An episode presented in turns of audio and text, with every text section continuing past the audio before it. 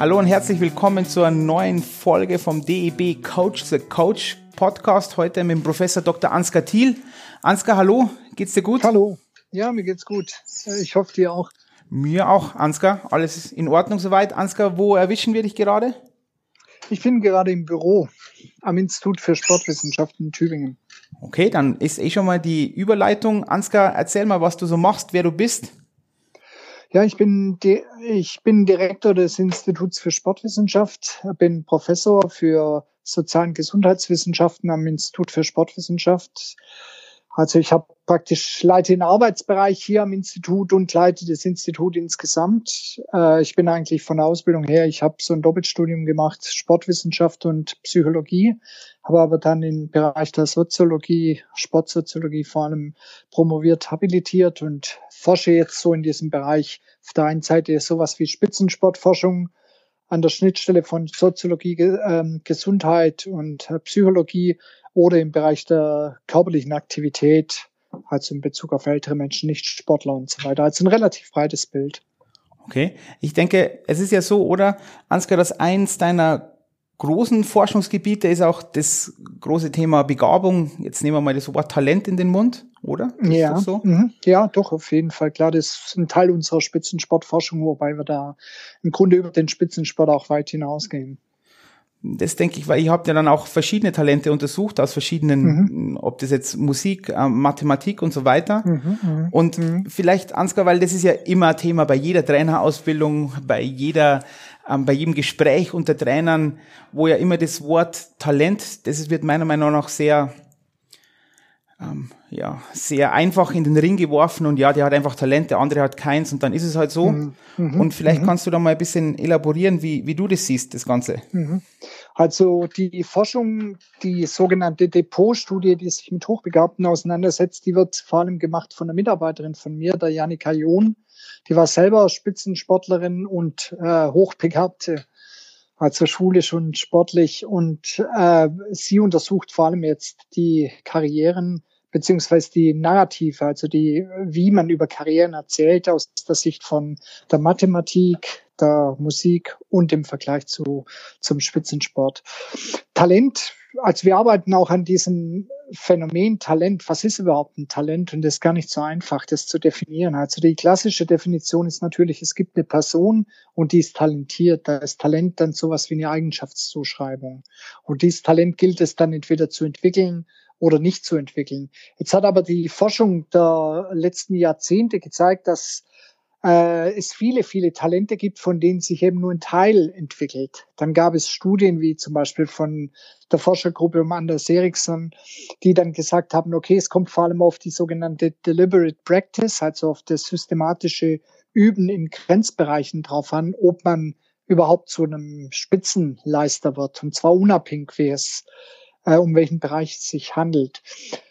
Hier ist die Diskussion noch relativ offen, aber es äh, weist viel darauf hin, dass eben Talent, dass es Sinn macht, Talent nicht eben so eng zu sehen als eine Eigenschaftszuschreibung zu einer konkreten Person, sondern dass man bei Talentdefinitionen im Grunde das Umfeld mit einbeziehen muss. Wir äh, gehen mittlerweile fast so weit, dass wir sagen, Talent ist im Grunde ein System. Das ist sowas wie ein Kommunikationszusammenhang. Wir diskutieren über ein bestimmtes Talent und, und dazu gehören eine ganze Menge an unterschiedlichen Aspekten.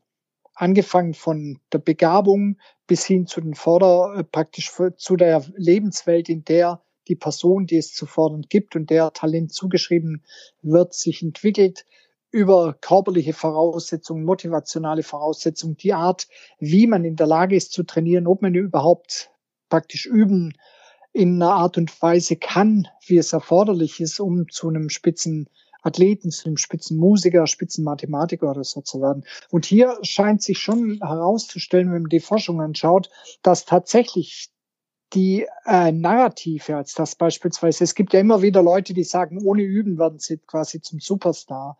Und das geht in vielen Bereichen nicht. Also in all den Bereichen, in denen du viele, viele Jahre lang trainieren, üben musst, permanent an deiner Leistungsgrenze, in denen wirst du nicht einfach ein Star, sondern da ist die Fähigkeit, dich zu motivieren, die Fähigkeit, letztendlich tatsächlich Grenzen zu überstreiten und auch dauerhaft immer dich dazu äh, motivieren können, an diesen Grenzen zu arbeiten, wahrscheinlich eines der entscheidendsten Punkte. Das heißt, man kann nicht aus jemand, der vollkommen unbegabt ist in dem Bereich, einen absoluten Superleister machen, aber jemand, dem klassischerweise eine Begabung zugeschrieben wird, das heißt noch lange nicht, dass der sehr erfolgreich wird in dem Bereich, wenn er eben nicht systematisch übt. Also das sind jetzt Dinge, von denen wir im Moment ausgehen. Ansgar, Und da kommt, ja. Darf ich kurz dazwischen fragen, weil ähm, mhm. der, der Punkt ist, vielleicht um das nochmal runterzubrechen, also ist der Stand der Forschung so oder auch euer eure Idee, dass eigentlich Milieu wichtiger ist als Genetik oder sind auch solche Sachen wie sich selbst motivieren zu können und so weiter, ist es auch wieder mehr der Genetik zuzuschreiben? Weil das kommt ja oft. Es ist einfach nur, das sage jetzt ganz lapidar, das sage jetzt einfach, ähm, wenn das Ei von der Mama und das Sperma vom Papa besser waren, dann läuft's halt. Und wenn das nicht so ist, dann ist es eher schwierig. Oder ist das Milieu wirklich noch entscheidender? Das Umfeld? Ich glaube, dass im Moment kann da natürlich keine verlässliche Aussage getroffen werden. Ich gehe davon aus, wie im Grunde bei allen sozialisationstheoretischen Fragestellungen oder bei allen Fragestellungen, die sich auf wie viel macht die Anlage aus, wie viel macht die, um, äh, die Umwelt aus, geht man ja eigentlich mehr oder weniger davon aus, dass beides eine Rolle spielt. Das heißt, du brauchst eine bestimmte Anlage, aber damit sich diese Anlage entwickelt, brauchst du ein bestimmtes Umfeld das letztendlich die Forderung bereitstellt. Und du musst dann wieder praktisch auf dieses Umfeld, auf die Umfeldreize auch so reagieren, dass du die Fördermaßnahmen auch annimmst und dass du die so übersetzt, dass du praktisch an der Weiterentwicklung deiner Begabungen arbeitest. Das heißt, es ist sowas wie ein zirkuläres Modell, praktisch Anlage, Umfeld, und bei der Anlage kann man Motivation natürlich mit dazu nehmen. Man kann aber auch die motorischen Voraussetzungen mit dazu nehmen und die entwickeln sich eben nur weiter, wenn letztendlich äh, praktisch Impulse aus der Umwelt so vom Individuum verarbeitet werden, dass sich das Individuum weiterentwickelt. Und das heißt, man kann nicht nur alleine sagen, die Motivation, die ist irgendwann da, so wie sie genetisch vorgegeben ist, so entwickelt sie sich auch, sondern Motivation und Motivationslagen können sich natürlich auch verändern, genauso wie sich zum Beispiel motorische Begabung verändern kann. Das heißt, wenn ich sie nicht fördere, dann verkümmert sie. Umgekehrt äh, kann ich natürlich, heißt es das nicht, dass ich ähm, in die Wiege eine ganz bestimmte Maß an Begabung äh, gelegt bekommen habe, sondern bestimmte Fördermaßnahmen zu bestimmten Zeiten meiner Entwicklung können natürlich dann auch dazu führen, dass ich letztendlich mich besser entwickle als andere, die diese Fördermaßnahmen nicht kriegen. Also das ist im Grunde ein System, in dem sich diese unterschiedlichen Faktoren gegenseitig bedingen. Würdest du dann auch zustimmen, weil das ist immer ein, eine meiner großen Themen, wenn Trainer sagen, ah, mach, aus dem wird eh nichts, wenn der 14, 15 Jahre alt ist, dass es einfach sehr schwierig ist, das überhaupt zu tun, weil eben, wie du jetzt meintest, Motivationslagen können sich ändern und so weiter und so weiter. Das kann ja, wenn, wenn man das Umfeld schafft, kann man natürlich dann einen großen Schnitt nach vorne machen, ist meine Meinung. Und ähm, mhm. würdest du dem zustimmen? Ja, also ich habe da natürlich relativ wenig äh, empirische Befunde und die empirischen Befunde, die es gibt, die zeigen halt alle letztendlich, du kannst bei 14, bei dem 14-Jährigen vielleicht sagen, okay, der ist nicht bereit, an sich zu arbeiten. Und wenn er nicht bereit ist, an sich zu arbeiten, dann wird er auch nichts. Oder wenn jemand überhaupt keine äh, motorische Begabung hat, jetzt beispielsweise im Sport oder überhaupt kein Gehör in der Musik, dann wird er wahrscheinlich auch nicht die Motivation kriegen, sich so weit weiterzuentwickeln oder wird vielleicht auch nicht die biologische Anlage haben, sich so weit weiterzuentwickeln, dass es an die Spitze schafft. Das, solche die Aussagen kann man natürlich treffen, aber ich würde trotzdem davor warnen, dass wenn man jetzt beispielsweise mehrere Begabte hat und man sagt, okay, der eine wird schaffen, weil er beispielsweise dazu bereit ist, so lange zu äh, trainieren, bis er sich übergeben muss, wie es in manchen Sportarten ja so Stories gibt. Ja. Ähm, und der andere macht es nicht, dass da aus dem anderen nichts wird. Also da bin ich ein bisschen skeptisch. Allerdings darf man nicht vergessen, viele Trainer haben natürlich schon sehr, sehr viele Athletinnen und Athleten betreut über viele, viele Jahre und deswegen haben die natürlich auch so äh, Wahrnehmungsmuster, wo sie dann schon im Grunde den, den Athleten und sein Umfeld als ein Gesamtkonstrukt sehen und dann tatsächlich Muster erkennen, passt das jetzt alles zusammen oder passt es nicht zusammen und dann äh, liegen sie häufig dann auch nicht so falsch. aber ich glaube nicht, dass sie immer richtig liegen. Also ich glaube, dass durch eine angemessene Intervention auch scheinbar nicht so erfolgsversprechende Fälle, denen gewisse motorische, motivationale Begabung zugeschrieben wird, auch weiterentwickelt werden können, wenn man zu einem bestimmten Zeitpunkt der Karriere denkt, aus denen wird nichts. Und wenn du jetzt meintest, du hast es ja selber jetzt gesagt, dieses Wort Muster oder, oder, oder Parameter, mhm. gibt es da irgendwelche Musterparameter, die man jetzt sieht von ähm, hochbegabten äh, Mathematikern oder Musikern oder, oder die Weltklasse Mathematikern, Musikern und Sportlern? Als da ist natürlich die Janika John, meine Mitarbeiterin, die bessere Adresse, äh, um da eine Antwort zu geben, weil die wertet die Daten gerade aus. Das ist auch ein Teil ihrer äh, Dissertation. Im Moment können wir dazu noch gar nichts sagen, weil im Moment untersuchen wir vor allem auch diese Selbstbeschreibungen als von Karrieren, das heißt die Narrative, die sich da ergeben. Und da gibt es natürlich schon Narrative, die in der Gesellschaft existieren, zum Beispiel das Narrativ des extrem äh, Begabten, der praktisch nie was tun muss. Und das ist in der Selbstbeschreibung bei sehr erfolgreichen äh, Leuten taucht es relativ selten auf. Es taucht deutlich häufiger auf, dass Leute sagen, eigentlich bin ich gar nicht so begabt. Ich habe aber äh, beispielsweise ständig geübt und habe systematisch geübt und war bereit, Grenzen zu überschreiten, war bereit, mich zu quälen und habe die entsprechenden Mentoren äh, gehabt, die mir den Weg geübt haben äh, geebnet haben. Also solche Aussagen gibt es. Aber wie gesagt, da ist äh, meine Mitarbeiterin äh, Janika John gerade dran und ich denke, die Dinge, die sie rauskriegt im Vergleich, nehme ich jetzt dann zum augenblicklichen Stand der Forschung, dass da vieles ähnlich ist, obwohl die Bereiche doch so unterschiedlich erscheinen. Ich denke, was du vorher meintest mit den, mit den Trainern, dass sie natürlich Muster erkennen und so weiter. Mhm. Ich bin da voll bei dir. Natürlich, ja. ähm, ein, ein großes Problem, das ich, da sehe, das was war jetzt dein letzter Punkt, und zwar diese Narrative. Dass wir uns mhm. selbst Narrative bauen, an die auch ganz, ganz mhm. fest glauben und dass die schon ja. oft Einflüsse haben dann auf, auch auf die Trainer.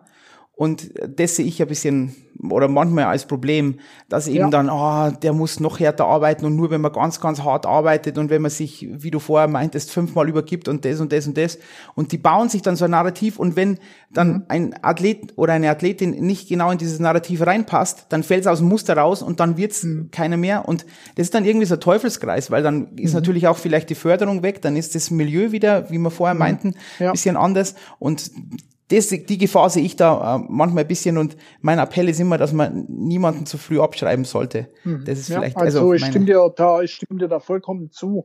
Also ich würde sagen, man muss Entwicklung des das System der Talentforderung ist im Grunde wie ein lineares äh, System der Entwicklung. Also es wird ja so getan, als ob sich alle äh, Heranwachsenden gleich entwickeln sowohl biologisch als auch psychologisch und sozial. Aber das ist ja nicht der Fall. Das heißt, Entwicklungen verlaufen nicht linear. Das heißt, und sie laufen, verlaufen nicht mal in allen äh, Entwicklungsdimensionen gleichzeitig ab, sondern sie sind, da gibt's Asynchronitäten. Zum Beispiel äh, manche Menschen, die wachsen beispielsweise dann mit 13 sehr schnell, schneller als beispielsweise ihre Konkurrenten, sind aber psychologisch überhaupt nicht weiterentwickelt. Das heißt, der Kleine, der nicht wächst, biologisch, äh, ist dann vielleicht psychologisch viel, viel weiter oder ist äh, besser in der Lage, es mit äh, seinem sozialen Umfeld umzugehen oder Aufgaben, die ihm vom sozialen Umfeld zugeschrieben werden, zu bewältigen. Das heißt aber nicht, dass der jetzt, dass der andere, der das im Moment mit 14 beispielsweise noch nicht kann, der Schule und Training beispielsweise noch nicht zusammen auf die Reihe kriegt,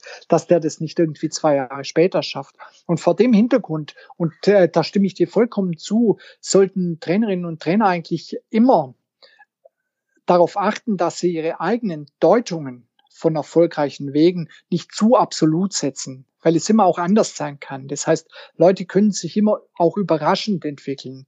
Und wenn die rausfallen, kann natürlich sein, dass jemand, dass wenn jemand beispielsweise im biologischen wissen wir es ja mittlerweile, dass man früher Leute auch äh, rausfallen hat lassen aus den äh, Leistungs- und Vordersystemen, weil sie einfach nicht schnell genug gewachsen sind.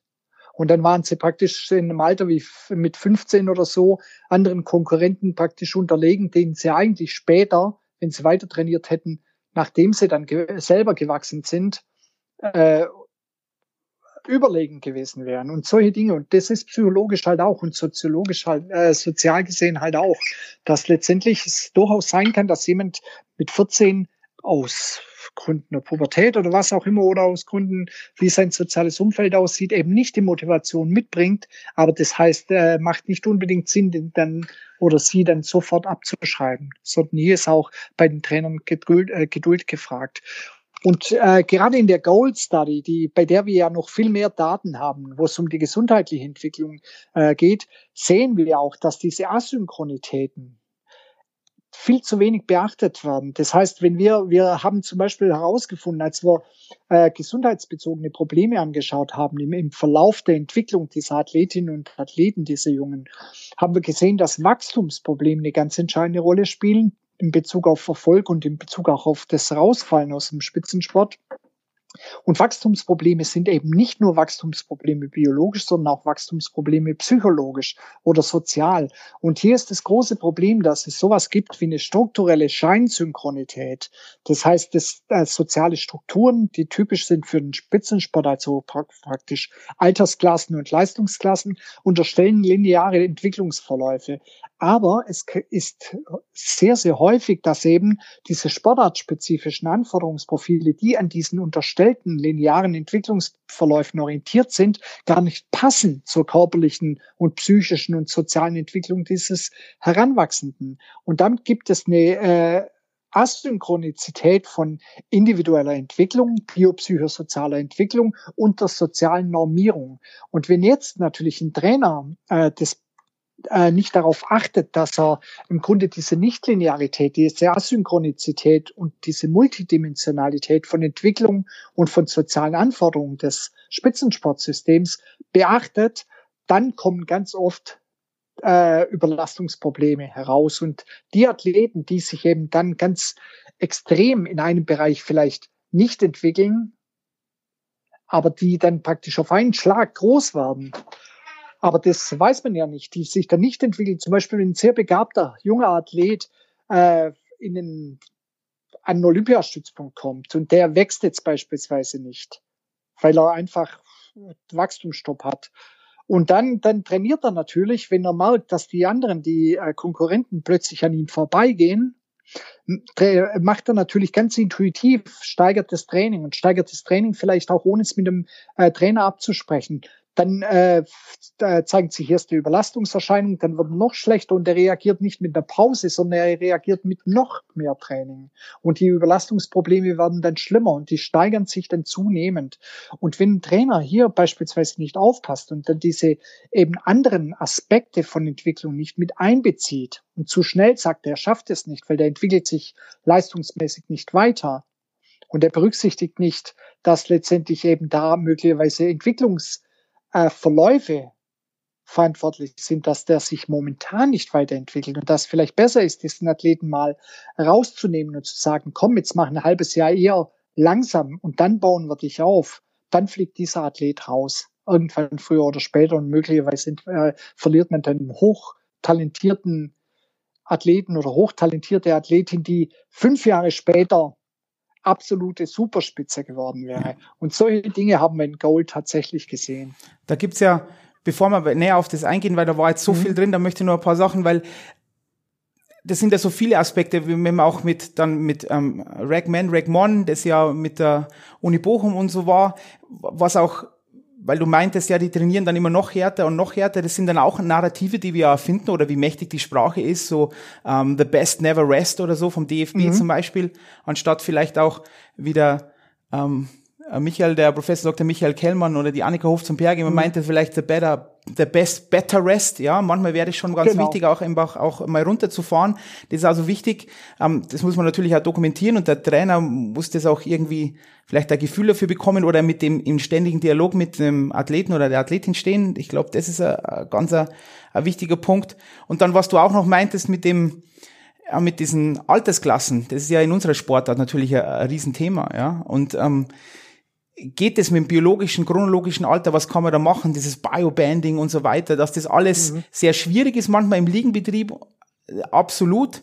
Aber ich bin auch der Meinung, und da arbeiten wir auch ständig dran, jetzt um irgendwelche Sachen einfach um das besser zu organisieren. Vielleicht muss der Ligenbetrieb dann so sein, ja, aber dass man dann mit anderen, vielleicht mit Freundschaftsspielen und so weiter, dass man auch dieses biologische und chronologische Alter noch mehr beachtet einfach, weil es ein wichtiger Faktor genau. ist, genau wie du meintest. Und in unserer Sportart im Eishockey, wir können uns es uns nicht leisten, auch nur ein Talent zu verlieren. Das ist einfach so. Das geht nicht, weil wir einfach nicht nur so einen geringen Pool haben, in Anführungszeichen. Genau. Und das und, bei anderen und, Sportarten ja genauso. Genau. Und da ist ganz wichtig, dass man sogar nicht mal nur das biologische Alter berücksichtigt. Also normalerweise berücksichtigt man das Chron äh, chronologische Alter. Und das ist schon ein Fehler. Chronologisches Alter, das sollte nachgeordnet sein. Aber unsere Spitzensportstrukturen oder unsere Nachwuchsleistungssportstrukturen orientieren sich eben nur im chronologischen Alter. Das zweite ist, biologisches Alter folgt nicht dem chronologischen Alter. Das wissen wir mittlerweile.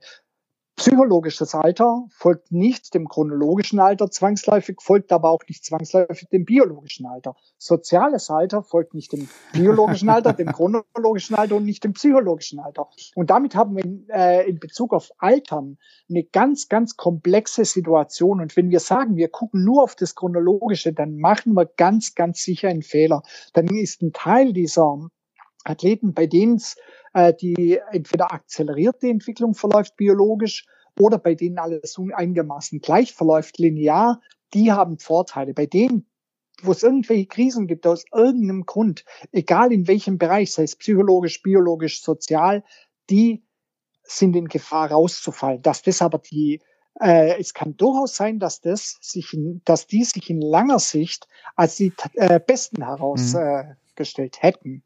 Und da macht man dann, gerade wie du gesagt hast, in, in einer Sportart wie bei euch, macht man dann Riesenfehler, weil ihr könnt es euch gar nicht leisten. Aber mittlerweile kann es nicht mal der Fußball sich leisten. Obwohl die viele haben. Aber bei denen wird es auch zunehmend weniger, was wir natürlich in anderen Forschungsprojekten sehen, wo wir uns beispielsweise mit den Folgen von Individualisierung, von veränderten Erziehungsmaßnahmen, von Digitalisierung auseinandersetzen. Weil hier sehen wir natürlich, dass auch äh, so Sportarten wie Fußball nicht mehr zwingend für alle Kinder das Nonplusultra ist. Ja, diese, das, es ist halt immer so schwer. Ich, da frage ich jetzt mal auch ähm, frei heraus, weil du kommunizierst natürlich das auch in, in, die, in den Spitzensport rein, auch wenn wir jetzt so miteinander sprechen und so weiter. Es ist halt so schwer, Traditionen aufzubrechen, ja. Das ist halt mhm. einfach diese chronologische Alter, das ist einfach so drin, ja. Und natürlich ist es einfach ja, und es ist alles andere ist oft schwer, auch sowas zu organisieren und dann außerhalb, ich sag mal außerhalb dieser Box zu denken und versuchen dort äh, neue Strukturen zu schaffen. Aber ich bin felsenfest davon überzeugt, dass das ein, ein, wichtiger Schritt ist und den muss man machen. Und da muss man mhm. äh, immer wieder, wir werden das jetzt mit ein paar Vereinen einleiten und mal so eine Pilotstudie machen und oder Studie. Ich möchte einfach mal schauen, was passiert, ja. Weil am Anfang, mhm. ich muss das mal probieren, dass auch die Trainer dann sehen, ja, das funktioniert ja doch, das ist nicht irgendwelche Hirngespinste, sondern das macht Sinn.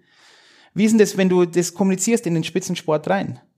Ah, es kommt drauf an. Also im, äh, wir haben ja eine Zeit lang mit Fußball äh, zu tun gehabt.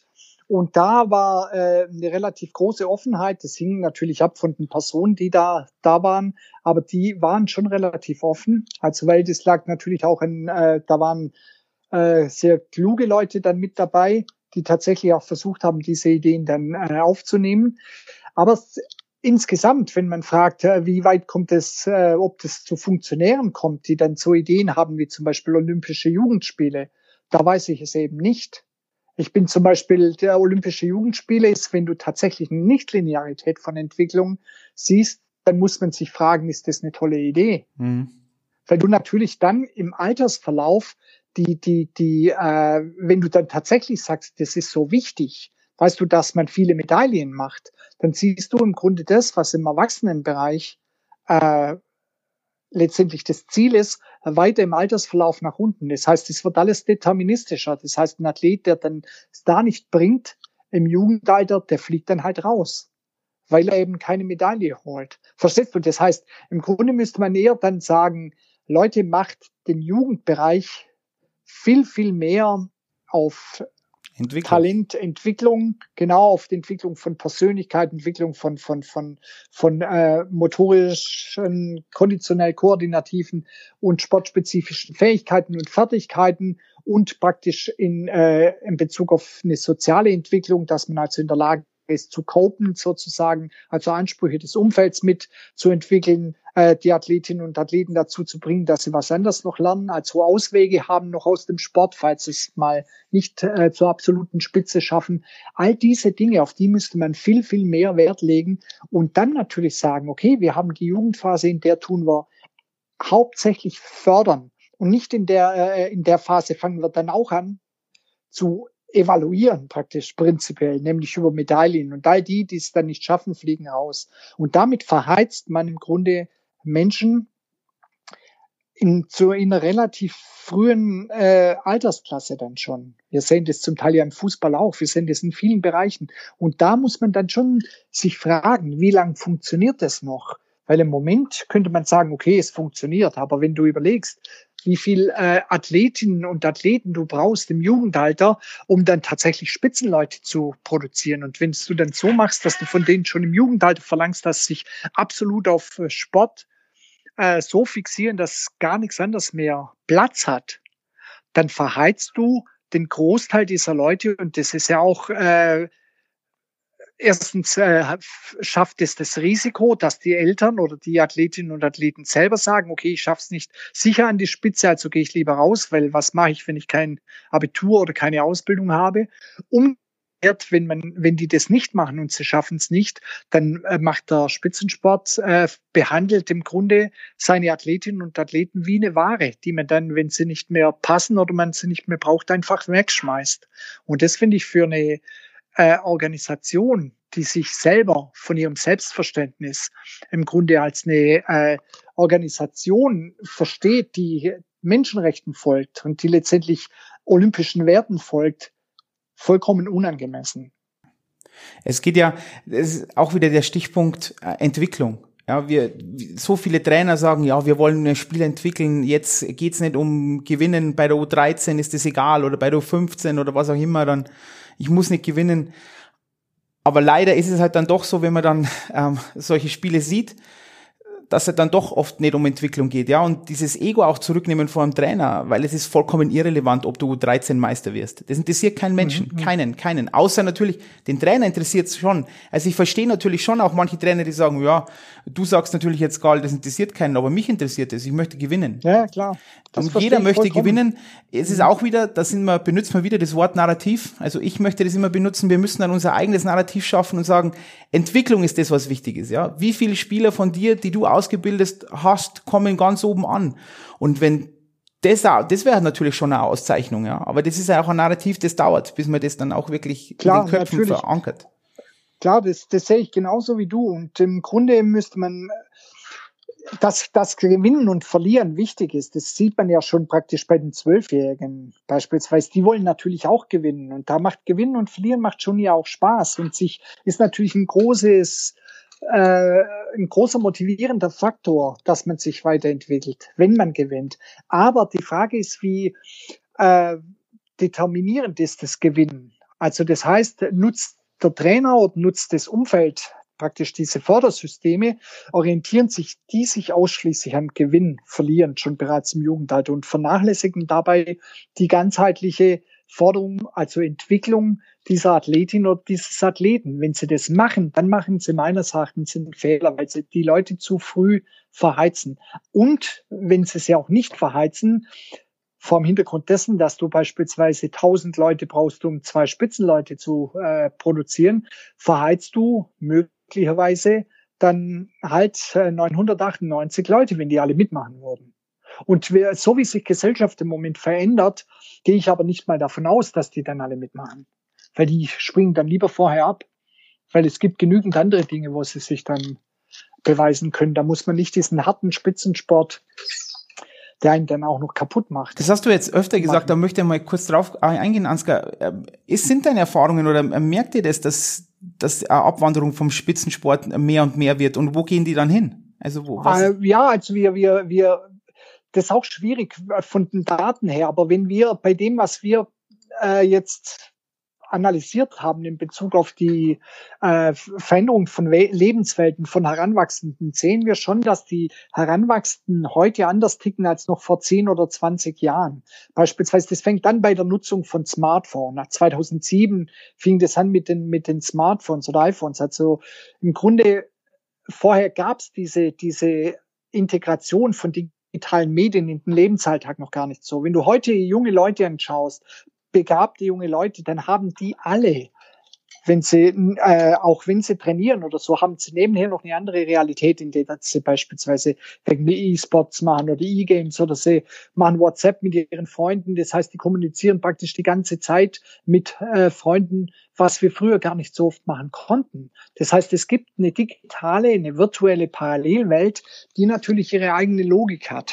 Und das ist schon äh, eine Alternativwelt mit eigenen Werten, die im Grunde als äh, Parallelwelt zur Welt des Spitzensports existiert. Und das heißt eben nicht mehr, dass man unbedingt, dass diese äh, jungen Leute dann unbedingt dem glauben, der ihnen im Spitzensport sagt, wie die Welt sein muss, sondern möglicherweise glauben sie ganz anderen Leuten, die sie beispielsweise auf YouTube sehen oder sonst irgendwo sehen.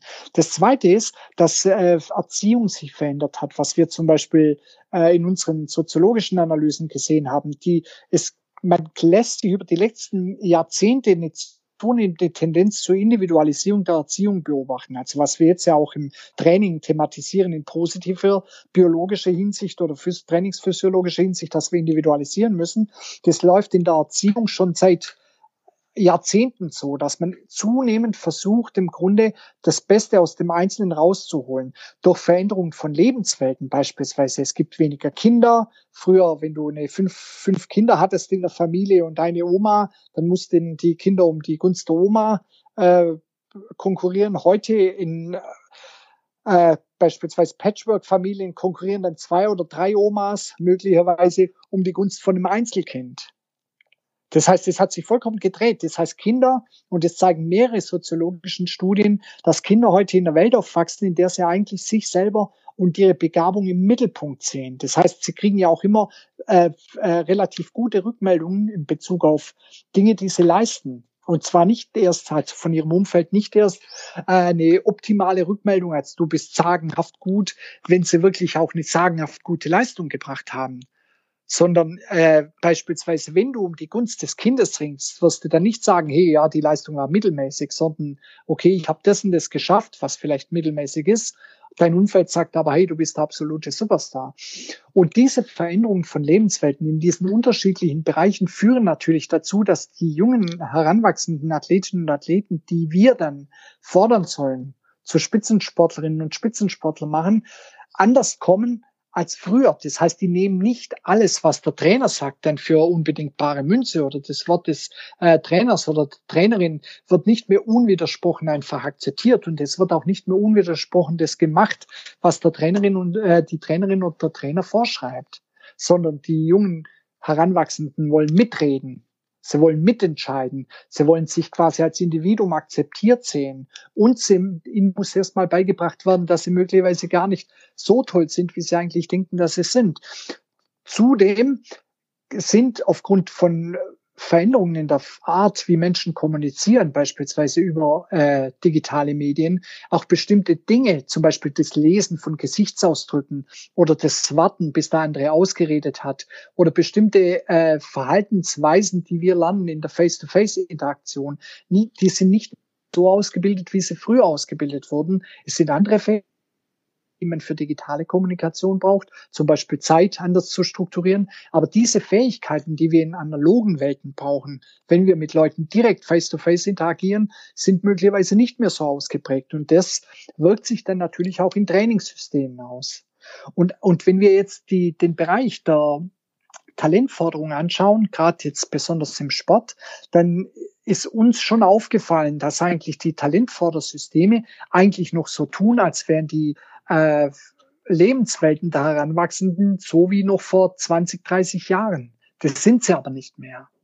Das heißt, wir haben einfach mit Leuten zu tun, die aus anderen Welten kommen oder aus Welten kommen, die anders funktionieren, als wie äh, die Forderung im Spitzensport funktioniert. Und da muss sich auf jeden Fall was ändern. Das ist das, was ich vorher damit gemeint habe. Und damit können wir auch nicht mehr davon ausgehen, dass für einen jungen, heranwachsenden Athleten oder eine Athletin reicht, dass sie sich begabt fühlt. Oder dass sie irgendwo in bestimmten Dingen, in bestimmten Bereichen super Leistungen bringt. Das heißt noch lange nicht, dass sie das auch durchzieht. Ansgar, was ist denn dann, aber ja, um das auf das zurückzukommen, weil das ist äh, hochinteressant. Jetzt gehen wir mal voraus, was war früher da, die Henne oder das Ei? Weil du hast vollkommen recht, die Lebenswirklichkeiten und die Wahrheiten haben sich verändert. Ja, wir müssen mehr auf die, früher warst du da, der Trainer sagte, du machst es jetzt, dann wurde das nicht hinterfragt, das wurde einfach gemacht, ja. Jetzt wollen sie einen Grund wissen, was absolut akzeptabel ist. Nur der ein großer Punkt, weil wo Licht ist immer auch Schatten. Was du meintest mit der, die Erziehung wird immer individualisierter, aber natürlich eben auch, du hattest ja ein paar Mal jetzt angesprochen, da wird natürlich den Kindern auch was vorgegaukelt, was sie gar nicht sind. Jeder bekommt seine ähm, Trophäe, ob er, ob er gut war oder schlecht war. Und dann kommt man natürlich in diesem System an, in diesem System Spitzensport. Und dann wird man halt natürlich auch ja knallhart analysiert. Ja. Und da gibt's dann genau. immer vielleicht, hm, ja, du bist der Beste. Nein, da gibt's ganz viele aus ganz Deutschland oder der ganzen Welt, die dem, genau.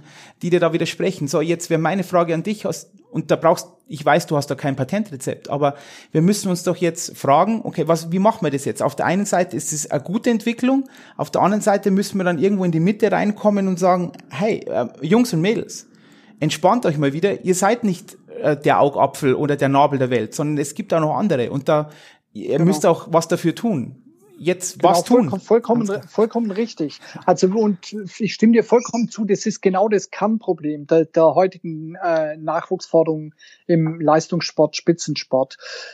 Es gibt, da hast du auch recht, es gibt kein Patentrezept, aber aus meiner Sicht ähm, müssen Heranwachsende, die eben in so Fördersysteme äh, kommen, viele Dinge lernen, auf die man im Spitzensport eigentlich bisher noch gar nicht achtet. Nämlich zum Beispiel soziales Verhalten, in einer anderen Form lernen, als sie es gelernt haben, beispielsweise in ihren Familien, wie sie bisher waren, also wo sie quasi möglicherweise das einzelne Kind waren und bei, wo jede Leistung praktisch bejubelt wurde oder wo sie viel ihrer Kommunikation mit Gleichaltrigen über digitale Medien und so weiter machen. Das ist das Erste. Wenn ich das denen aber vermitteln muss, dann kann ich denen, gerade weil sie in so Lebenswelten aufgewachsen sind, nicht einfach sagen, es läuft jetzt genau so, wie ich es will und du machst es, was ich will, so wie man es vielleicht vor 30 mhm. Jahren gemacht hat, sonst fliegst du raus. Wenn man das macht, dann läuft man viel größeres Risiko als noch vor 20, 30 Jahren, dass die dann tatsächlich sagen, okay, dann gehe ich da nicht mehr hin. Das heißt, ein Mechanismus ist, Trainerinnen und Trainer brauchen Geduld. Das ist das allererste. Das heißt, sie brauchen mehr Geduld, als sie möglicherweise früher gebraucht haben. Und zwar aus unterschiedlicher, äh, aus unterschiedlichen Gründen. Einerseits, weil eben nicht mehr so viele Athletinnen und Athleten zur Verfügung stehen. Zweitens, weil die Athletinnen und Athleten sich auch nicht mehr alles gefallen lassen. Das dritte ist dann, dass man eben bestimmte Dinge dann auch lernen muss, die eben nicht nur mit Sport zu tun haben. Das heißt, ich muss als Trainerin und als Trainer auch bestimmte Bereiche meiner Trainingsgestaltung dafür reservieren, wo ich dann praktisch diese, ich würde sagen, psychosoziale Entwicklung des Athleten oder der Athletin vorantreibe. Also wo ich Dinge mache, die, die in ihrer normalen Lebenswelt gar nicht mehr lernen. Das heißt, es muss sich übernehmen. So wie du vorher gesagt hast, entspannt euch, ihr seid nicht unbedingt die Besten, aber das ist auch gar nicht so schlimm. Die anderen sind auch nicht unbedingt die Besten, aber jetzt kommt es jetzt darauf an, dass ihr euch gegen die anderen durchsetzt und dafür müsst ihr einfach akzeptieren, dass es, wenn ihr nichts tut, andere einfach sich besser entwickeln. Wenn das sich nicht, wenn die das nicht vorher gelernt haben, dann müssen die das jetzt in diesem Spitzensportsystem lernen. Wenn ich das als Trainer denen nicht vermittle, dann können die noch so begabt sein, dann fallen die irgendwann raus oder bringen die Leistung nicht mehr.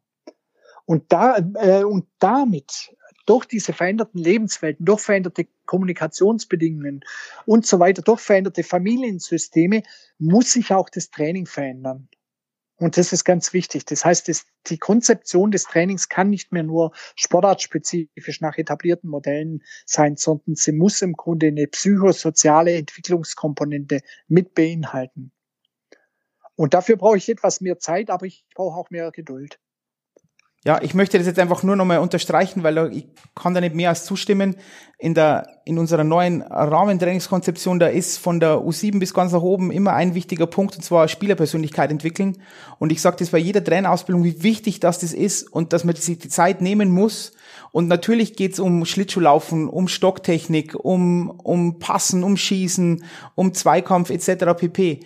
Aber das ist alles nichts, wenn sich die Spielerpersönlichkeit nicht adäquat entwickelt. Und ich denke, diese Zeit muss man einfach nutzen. Da müssen wir auch noch weiter darauf, ja, besser aufklären, den Trainer Hilfe geben. Es hat nicht jeder Verein ähm, zahllose Sportpsychologen, das geht einfach nicht. Ja, aber da müssen wir was tun dafür und diese Spielerpersönlichkeit entwickeln. Das ist jetzt nochmal mein Appell, dass das einfach, du hast eigentlich, ja, du hast alles gesagt, was ich gern immer sage. Deswegen. Möchte das, wollte das nur unterstreichen, Ansgar. Ja. Mhm. Schön. Gut, dann vielleicht vorher war es ja so, da meintest du, ja, es gibt Parallelwelten, das ist natürlich für die Kinder, warum sie vielleicht nicht mehr so zum Sport kommen.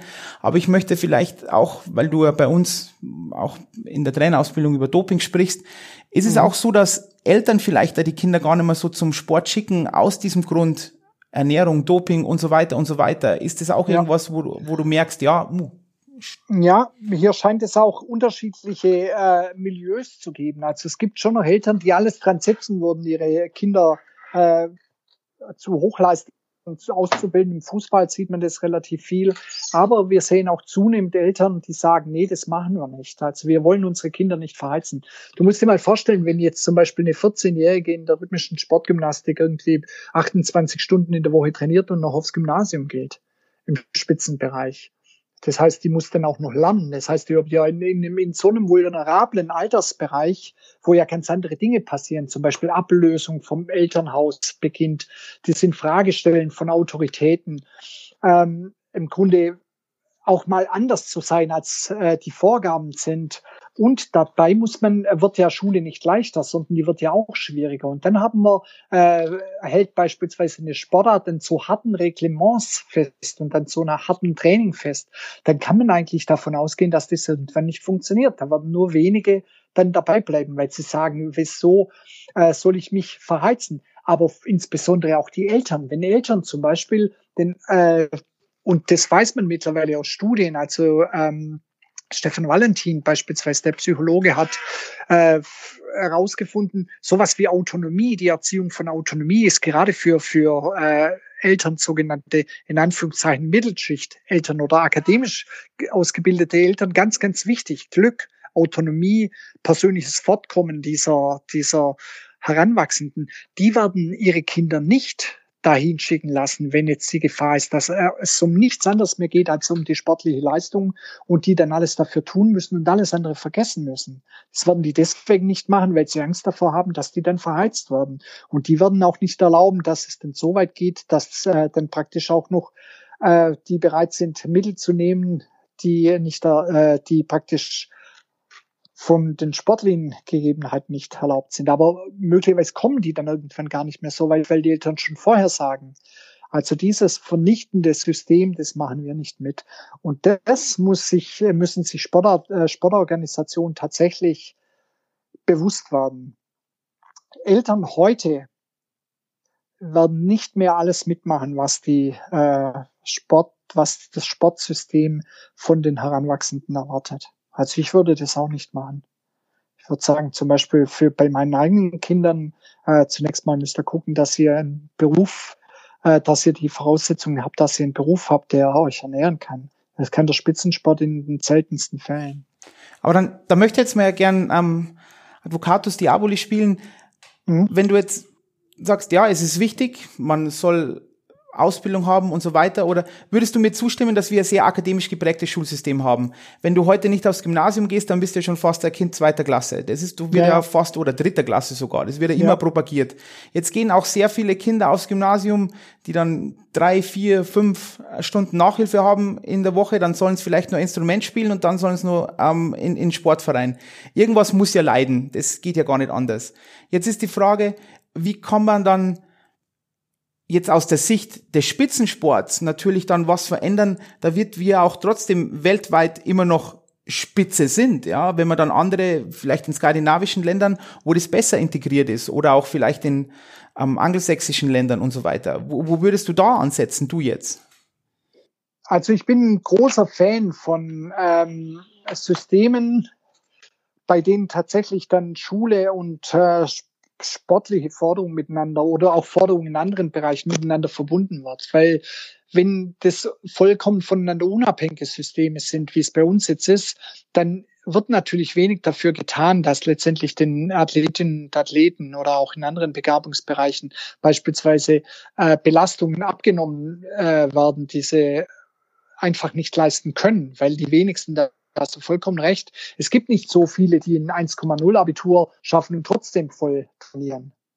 Sondern wir haben eine sehr, auch bei, bei begabten Spitzensportlern, dann äh, häufig mit Leuten zu tun, die in anderen Bereichen normal begabt sind. Wenn an die die gleichen Anforderungen gestellt werden, brauchen sie irgendjemand, der ihnen hilft. Wir haben natürlich sowas wie äh, Elite-Schulen des Sports. Aber wenn man die Realität dieser Forderung anschaut, dann ist dann natürlich noch, äh, das ist noch weit weg davon, dass tatsächlich äh, es garantiert werden kann, dass ähm, alle Bereiche vollkommen ineinander vernetzt sind, so dass das Wohl und die Entwicklung des individuellen Athleten das absolute Hauptziel ist es ist schon besser als früher, würde ich sagen. Also, aber wir, wir sehen, ich habe jetzt vor kurzem zum Beispiel gehört, dass in bestimmten, ich weiß nicht, ob das stimmt, aber das äh, hat man mir gesagt, dass in bestimmten Fußballmannschaften beispielsweise wieder eine Tendenz zu beobachten ist, dass die Schüler, äh, die sehr begabt sind, nicht mehr unbedingt Sabi machen, sondern früher aus der Schule gehen, weil eben die Ansprüche des Spitzensports um tatsächlich erfolgreich zu sein, so hoch sind, dass sie eben nicht mehr beides schaffen. Und das ist ein Weg, wo man sich schon fragen muss, äh, was macht man mit diesen Leuten dann, mit diesen Heranwachsenden? Kann man das tatsächlich auch verantworten, weil eben von denen, auch die dann aus der Schule gehen, eben doch nur ein kleiner Teil schafft, ganz nach oben. Ja, es ist natürlich eben auch schwer, eben verschiedene, ja, die Ansprüche der, der, der Jugendlichen zu erfüllen, weil man müsste natürlich eben nicht nur schauen, Elite-Schulen des Sports, dass man sagt, okay, wir sind jetzt auf dem Weg Abitur, dann müsstest vielleicht auch Ausbildungsstätten und das wird natürlich immer schwerer und schwerer mit den Umfängen, die du trainieren musst, sollst, darfst, wie auch immer das nennen ähm, will, ist natürlich auch schwierig für Ausbildungsstätten, die dann sagen, ja, okay, dann bist du eben, musst du dreimal in der Woche zum Frühtraining und so weiter und so weiter. Das ist alles nicht so einfach. Diese, diese duale Karriere ist sicher ein Riesenthema oder duale Ausbildung.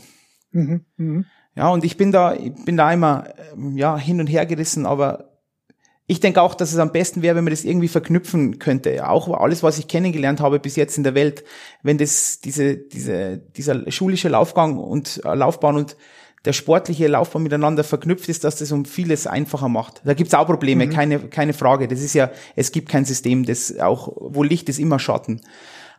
Aber ich denke, dass es manche Probleme, die wir momentan haben, schon lösen würde, denke ich mir. Mhm. Ja.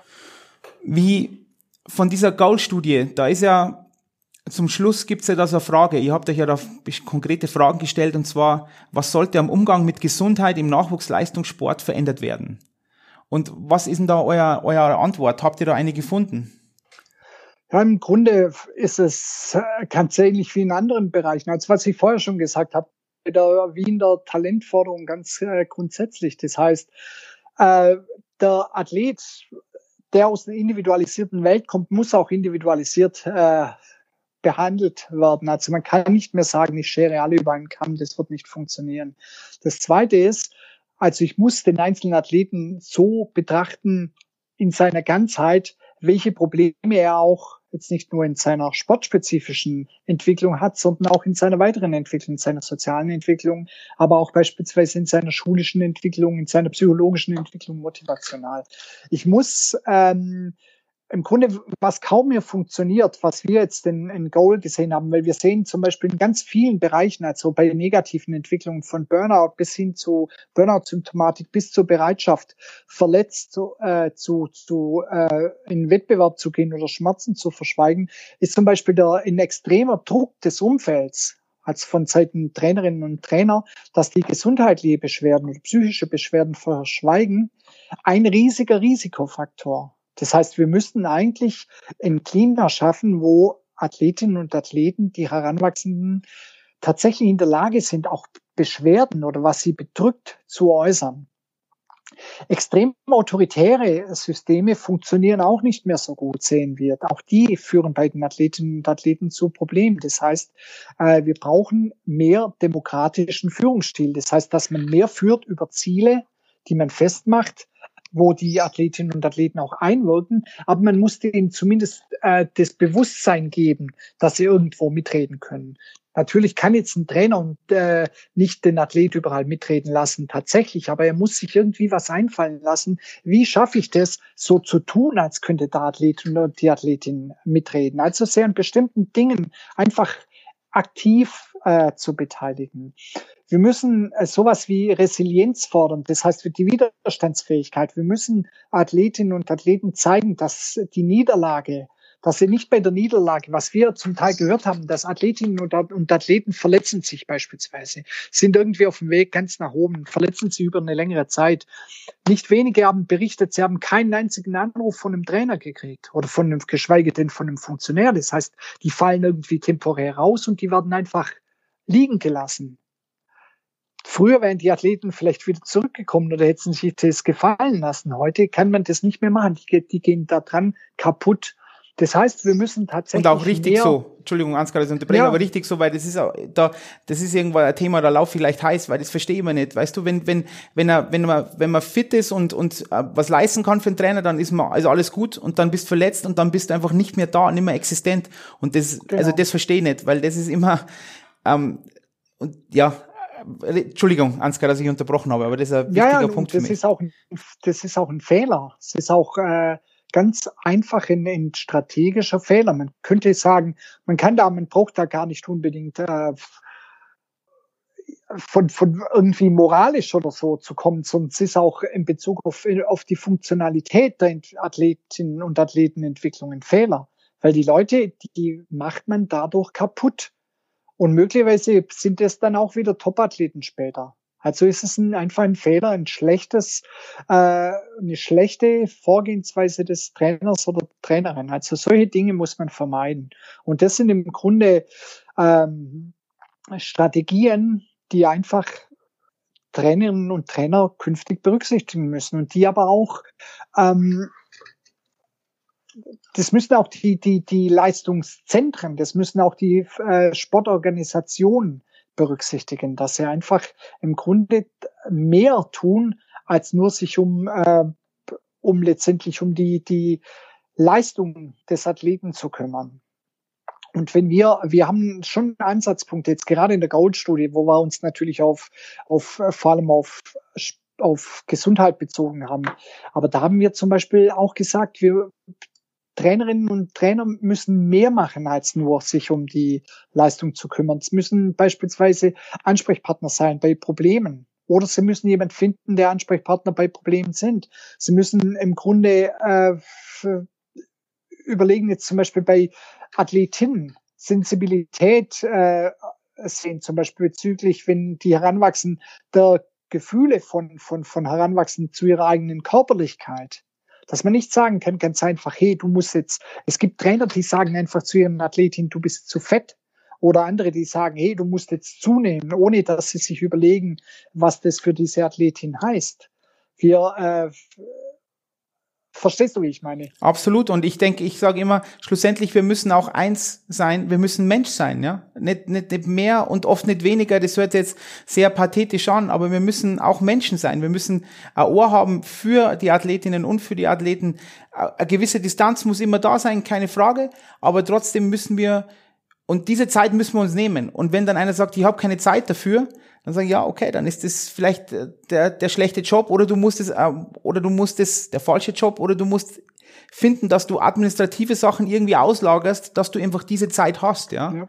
Und das ist ein, ein Riesenthema auch mit Technologien, dass sie uns auch wirklich ähm, Zeit ersparen, um die in diesen, in diesen Kontakt zu gehen mit, mit Athletinnen und Athleten mhm. und uns keine Zeit rauben irgendwo. Mhm. Manche Trainerinnen und Trainer werden natürlich da auch zu wenig unterstützt von, von den Organisationen. Also sind ja. natürlich äh, auch schon bei jungen Athleten von, werden dann die Leistungen von einem kurzfristigen Zeithorizont gemessen. Also was für wir, was der Athlet in kurzer Zeit bringt oder so, was er jetzt, ob er jetzt praktisch schon in der äh, U14 Deutschland äh, Top-Leistungen erbringt und so weiter. Und sie, äh, im Grunde, es wird Schonung der Athleten äh, bedeutet für manche Trainer äh, eine Gefährdung der eigenen beruflichen Existenz. Und wenn sowas der Fall ist, das heißt, wenn die Sportorganisation sagt, okay, ein Trainer nimmt seinen besten Athleten raus, weil er mal, der überpaced, der, der, der geht sonst kaputt und wird dann damit bestraft, dann macht, äh, ist natürlich der Verband äh, dafür verantwortlich, wird die äh, jeweilige Organisation dafür verantwortlich. Das heißt, im Grunde muss sich was insgesamt verändern, an allen Ecken. Und genau, das sind viele Rädchen, die zusammenspielen. Das ist so, ja, genau. Revolution von unten und von oben. Ähm, Ansgar, ich hätte noch zwei Fragen. Die erste Frage, das mhm. war jetzt schon ein bisschen her, aber das würde mich nur interessieren, weil du meintest, äh, es gibt ja immer wieder verschiedene Typen von Athleten und Athletinnen, die einen, die mit Schmerzen vielleicht sehr gut umgehen können oder auch verstecken, mehr oder weniger, und andere, die dann ähm, das vielleicht nicht so sehr verstecken. War das so, dass ihr bei euren Studien rausgefunden habt, dass es die, ja. die eine höhere Schmerz, sage ich mal, Resil Resilienz haben, auch weiterkommen, in Anführungszeichen? Nee, das kann man nicht sagen. Also das kann man grundsätzlich nicht okay. äh, sagen. Es gibt aber um, unterschiedliche ähm, einen unterschiedlichen Umgang hat. Zum Beispiel äh, unterschiedliche Formen des Umgangs mit, mit, mit zum Beispiel der Inkaufnahme von Folgeschäden. Es gibt äh, diejenigen, die extrem bereit sind, Folgeschäden in Kauf zu nehmen, sind natürlich auch hochgradig gefährdet, dass ihnen tatsächlich dann auch was passiert oder dass sie, aber heißt nicht, dass die dann unbedingt weiterkommen. Hm. Also das ist, äh, ich meine, man muss den Spitzensport so sehen, dass jeder oder jede, die tatsächlich auf Spitzenniveau kommt, ohnehin äh, hochgradig risikobereit ist im Vergleich zur Normalpopulation. Ja. Das ist natürlich klar, sonst kommst du gar nicht so weit. Auch äh, äh, relativ unempfindlich gegenüber Schmerzen. Das wird den meisten ja schon aberzogen. Also wenn du beispielsweise 20 Millimol Laktat aushältst, dann äh, hältst du viel, viel Schmerz aus, das ein normaler Mensch im gleichen Alter eben nicht aushält. Und das muss man schon sehen, aber auch innerhalb dieser Extremgruppe gibt es Leute, die zum Beispiel und die sind auch, äh, die sind im Grunde auch Risikopersonen. Die können, wenn alles gut läuft, werden die super. Wenn es aber mal nicht gut läuft, dann fallen die einfach raus. Wie zum Beispiel äh, Athletinnen und Athleten, die sich dann gleichzeitig extrem auf den Sport fokussieren, die zum Beispiel nicht sportliche Lebenswelten total vernachlässigen und dazu noch perfektionistisch ist. Und das war für uns ganz interessant als Ergebnis der Goals Study, dass wir zum Beispiel gesehen haben, dass diese Welten außerhalb des Sports, dass Athletinnen und Athleten Freunde haben, die von außerhalb kommen, dass die auf ihre Schule sich äh, auch konzentrieren und dass die ein Ziel haben über den Sport hinaus und vielleicht noch ein gutes Verhältnis zur Familie, dass die weniger anfällig sind, mhm. auch für Burnout oder so, als beispielsweise Athletinnen und Athleten, die das haben. Und das ist ganz wichtig. Das heißt, ähm, der äh, ein Netz aufbauen. Sportliche Lebens, bitte? Mhm. Sich ein, ein, ein, ein Netz, ein Sicherheitsnetz. Ein Netz außerhalb des Sports genau. aufbauen. Genau. Und, und, und tatsächlich auch zu sagen, da Perfektionismus beispielsweise wird mit Sicherheit eine Voraussetzung sein für eine Hochleistung, aber Perfektionismus ist wahrscheinlich wie so ein Hockeyschläger, dass irgendwann geht's halt auch wieder runter. Weißt du, so ein mhm. umgekehrter ja, Hockeyschläger, ja. dass bis zu einem bestimmten Punkt ist es gut und danach geht es halt dann einfach, äh, wird es wieder negativ. Und deswegen muss man auch bei Perfektionismus aufpassen. Man muss gucken, dass heranwachsende Athleten zumindest eine gewisse Gelassenheit haben, auch wenn sie bereit sind, sich voll auf den Sport zu fokussieren, aber dass sie zumindest für ab und zu Leute brauchen, denen sie auch ihre Probleme erzählen können. Wir haben zum Beispiel in einem Interview oder eigentlich in mehreren Interviews haben wir gehört, dass bestimmte typische Aspekte des Entwickels, wie zum Beispiel, wenn sich eine 14-Jährige oder ein 14-Jähriger oder 15-Jähriger verliebt, dafür gibt es keine Ansprechpartner. Du sprichst es, mit wem sprichst du das, wenn du keine Freunde außerhalb hast? Deinen Konkurrenten wirst du das nicht unbedingt äh, erzählen. Der Trainer hat dafür mit Sicherheit kein Ohr. Und äh, wem sagst du das? Deinem Lehrer kannst du das auch nicht sagen. Das heißt, aber das ist ja nicht äh, unwahrscheinlich, dass das passiert in diesem Alter. Also lauter solche Probleme, weißt du, du brauchst irgendjemand, mit dem du außerhalb dann auch reden kannst und der praktisch sowas ist wie ein Anker für dich. Und der dir auch ein anderes Ziel gibt. Nämlich genau für den Fall, dass dieser Spitzensport, der, auf den du dich so voll konzentrieren musst, falls der doch nicht klappt, wieder erwarten. Genau. Und wie du vorher meintest, mit Perfektionismus und so oder so weiter, das ist ja bei vielen Dingen einfach diesen Kardinalpunkt zu erreichen, das muss ja natürlich sein. Ganz oben, genau dort, wo alles bestmöglich ist, nicht zu wenig, nicht zu viel. Und ja, das ist halt diese, den zu finden, ist halt oft schwer. Ansgar, ich, genau. ich habe nur eine letzte Frage und die ist mhm. schwierig, aber die stelle ich dir jetzt einfach. Ähm, da bin ich ganz, ganz entspannt. Und zwar, Ansgar, wie werden Nachwuchsleistungssport in zehn Jahren aussehen? Entweder du vielleicht, wo du denkst, das hingeht oder was du dir mhm. wünschst. Ist mir egal, wie du beantwortest. Aber Ach so.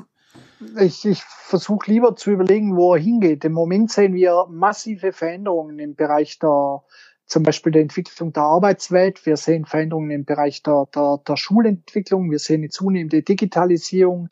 Wir sehen einen Einzug der künstlichen Intelligenz in Industrie, Wirtschaftszusammenhänge.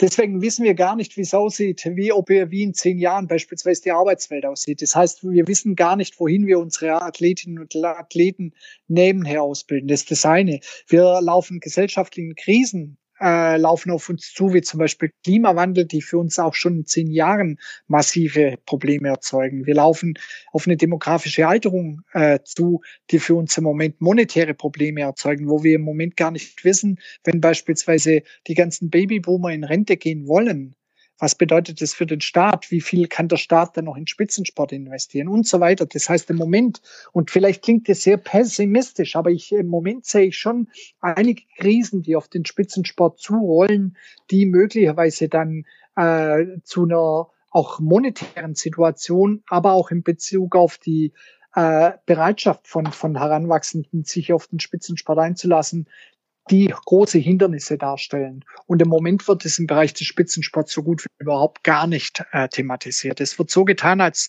ob die Situation, die wir im Moment haben, auch in zehn Jahren noch so sei. Und das glaube ich nicht. Also man müsste im Grunde, ich würde sagen, ich sehe die, äh, die Situation des Spitzensports, wenn ich nach in zehn Jahren nach vorne sehe, durchaus als riskant. Also durchaus als riskant. Und dazu kommt natürlich auch das, wie ich vorher schon beschrieben habe, das heißt, dass der Anreiz, sich zu quälen, für den Spitzensport, der einen möglicherweise überhaupt nichts äh, bringt am Ende des Tages, nicht mehr so groß ist. Also weil die Jugendlichen auch in anderen Bereichen äh, Chancen sehen, sich zu entwickeln.